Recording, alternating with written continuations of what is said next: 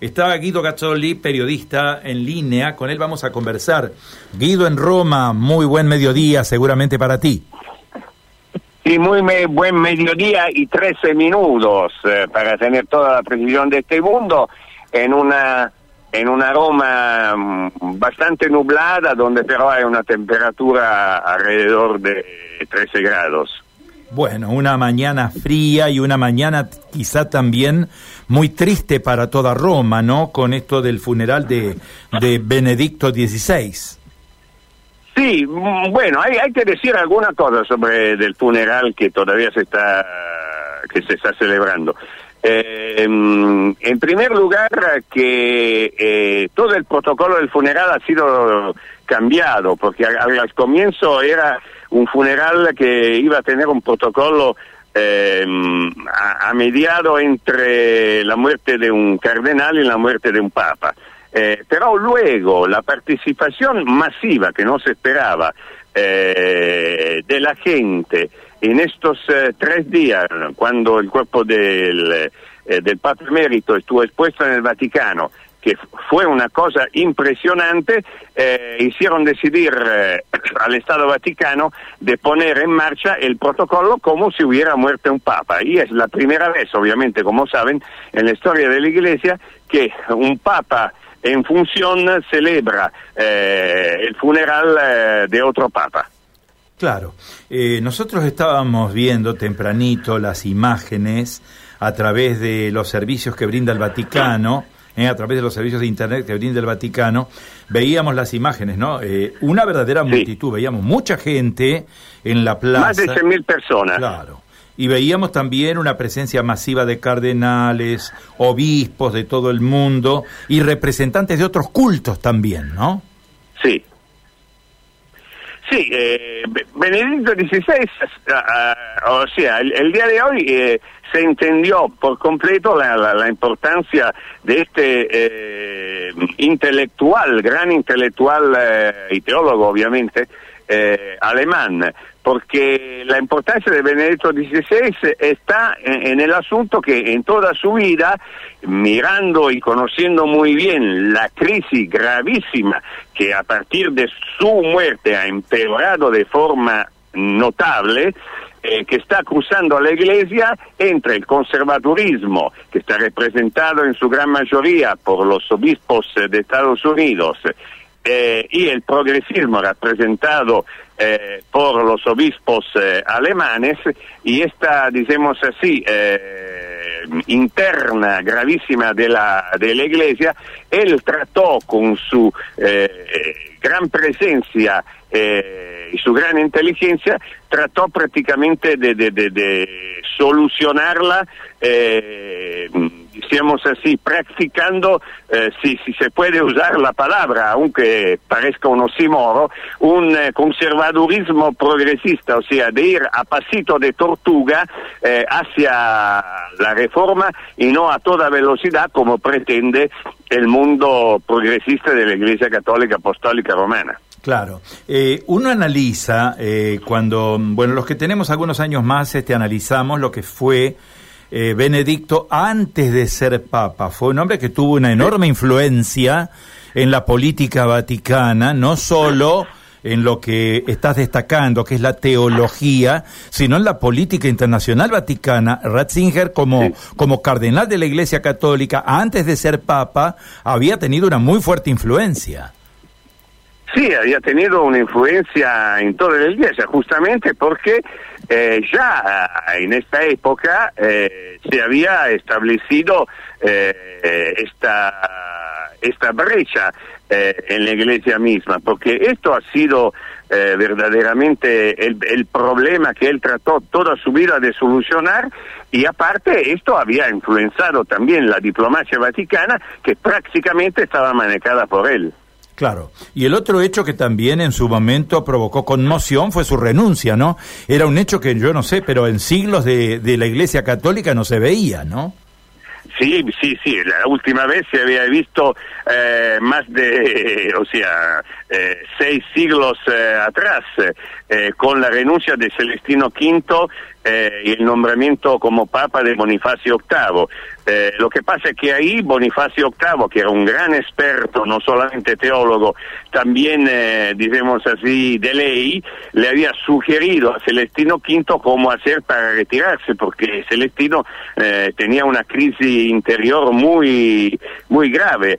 Eh, y entonces, eh, y esta vez eh, no ha pasado esto, ha sido el Papa renunciar por dos razones básicas. La primera es del Vatilix, o sea, de toda la, la, noticia que se han escapado, entre comillas, y los documentos que se han escapado desde el Vaticano, y, además la, la, decisión que le hizo decir basta fue eh, por el escándalo de la pedofilia dentro del mundo religioso eh, que verdaderamente ha sido y es muy grave y, todavía eh, pide una solución una solución drástica que también Bergoglio según la la impresión de mucho eh, no ha tomado por completo. Bueno, eh, realmente mm, con, la, con la desaparición física de, de Benedicto, eh, más allá de la polémica que ha generado su papado permanentemente, estamos hablando de un hombre que ha tenido una formación muy, muy importante. ¿no? Hablaba, hablaba varios idiomas, era un músico eximio y ha sido muy, muy influyente, ¿no? Eh, ha sido el Papa justo en la época justa. Eh, la única lástima es que eh, en su vida no haya podido sanar, porque obviamente una vez que se retiró y se transformó en un Papa emérito, puso toda su energía, especialmente en intentar un diálogo con em, con Bergoglio, diálogo que ha tenido muchísima altibaja, eh, y en solucionar el, problema de la crisis interna de la iglesia, crisis que ahora eh, con su muerte se está poniendo más grave al punto tal que eh, lo que antes eh, desde hace más de un año parecían unos chismes, como dicen ustedes, se han transformado en algo, en algo real sobre de una prevista renuncia a partir del mes de febrero del actual Papa, no para ser Papa emérito, pero eh, en el caso de renuncia, eh, Francisco ya ha dicho que va, quiere ser cardinal y vivir en la ciudad de Roma, no en el Vaticano, sin volver a la Argentina. Bien. Eh, ya que estábamos, Guido, bueno, no puedo evitar, dejando un poquito atrás esto de Benedicto, no puedo dejar de consultarte sobre cómo ves al Papa Bergoglio, cómo ves su salud, cómo ves su acción al frente de la Iglesia Católica.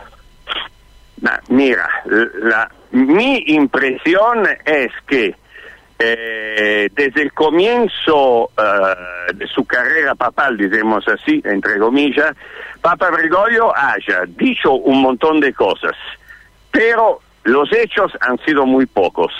O sea, si, ustedes se acuerdan bien, y, yo me lo acuerdo, en este viaje de vuelta eh, desde Río de Janeiro, en, su declaración parecía que iba, iba a venirse una revolución impresionante adentro de iglesia. Ahora, la pregunta del millón es, él no la pudo actuar porque rodeado de un ambiente que le hacía una contra espectacular o porque al final se dio cuenta que eh, tanto el progresismo como el conservadurismo eh, no pueden eh, tener solos eh, un espacio dentro de la iglesia porque, eso significaría eh, el comienzo de un escisma, o sea, de una ruptura dentro de, la iglesia católica apostólica romana, algo que no se, no se veía eh, desde hace muchos siglos, desde la famosa ruptura entre la iglesia de Oriente y de Occidente.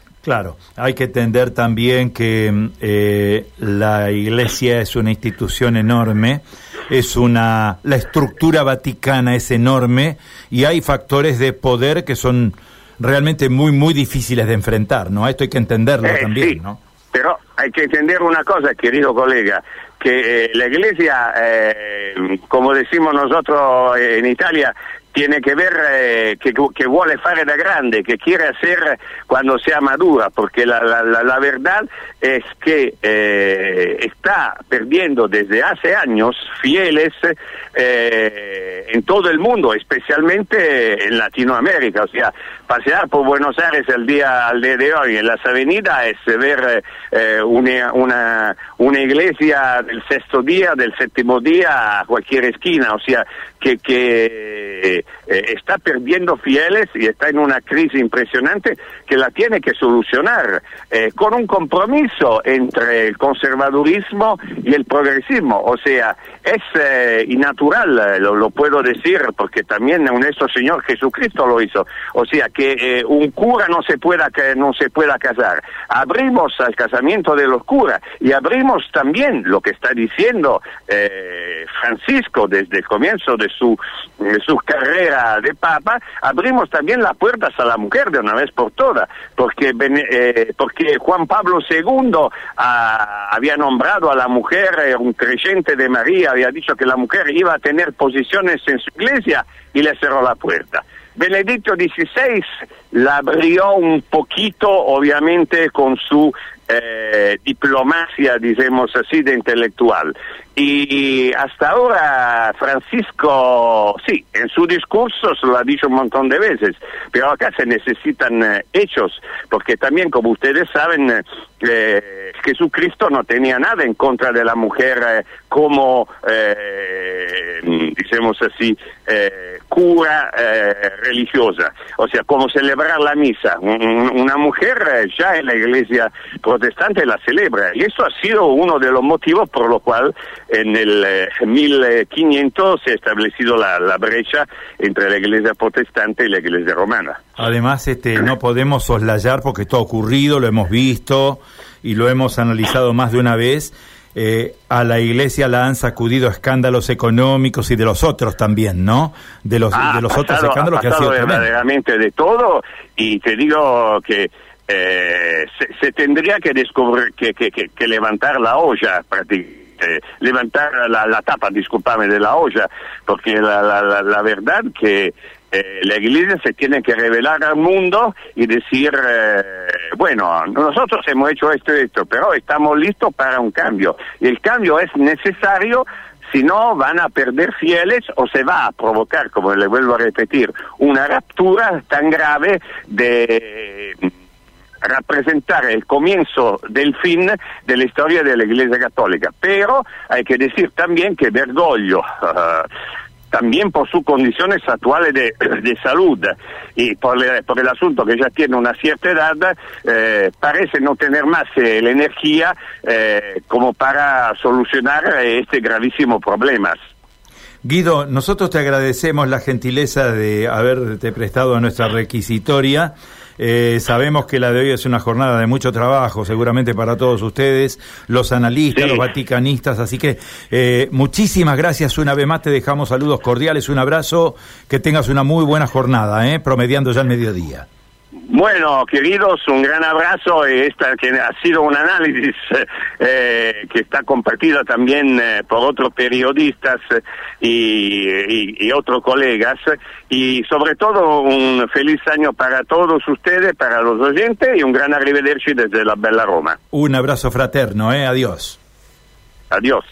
Guido Gazzoli, ¿eh? periodista en Roma, especialista en cuestiones vaticanas analizando todo este proceso de la Iglesia, la desaparición física de Benedicto XVI, la situación en la que está el Papa Bergoglio y el panorama general de la Iglesia a nivel mundial. Exactamente, dio títulos muy interesantes el colega, ¿no? Respecto de una situación que se plantea en el Vaticano y con la Iglesia Católica, no solo en Europa, sino también en el resto del mundo, la situación particular que planteaba en América Latina con este, bueno, con esta actualidad que demuestra que los fieles de la Iglesia Católica bueno, no son tantos como fueron en algún momento. Y también, fíjate lo que dijo del Papa Francisco, me quedé con esto, ¿no? Que cuando finalice su papado no volvería a la Argentina. Es decir, ¿qué entendiste vos? Yo entendí que no va a volver a pisar suelo argentino, Francisco, más allá de cuando deje su papado en el Vaticano. Estamos hablando de Bergoglio. Si nosotros miramos la realidad de la Argentina hoy, no están dadas las condiciones de ninguna manera para que venga el Papa a la todo lo posible para no estar, ¿no? Y el Papa Bergoglio, obviamente que es un hombre que tiene un muy, muy fino timing político, tiene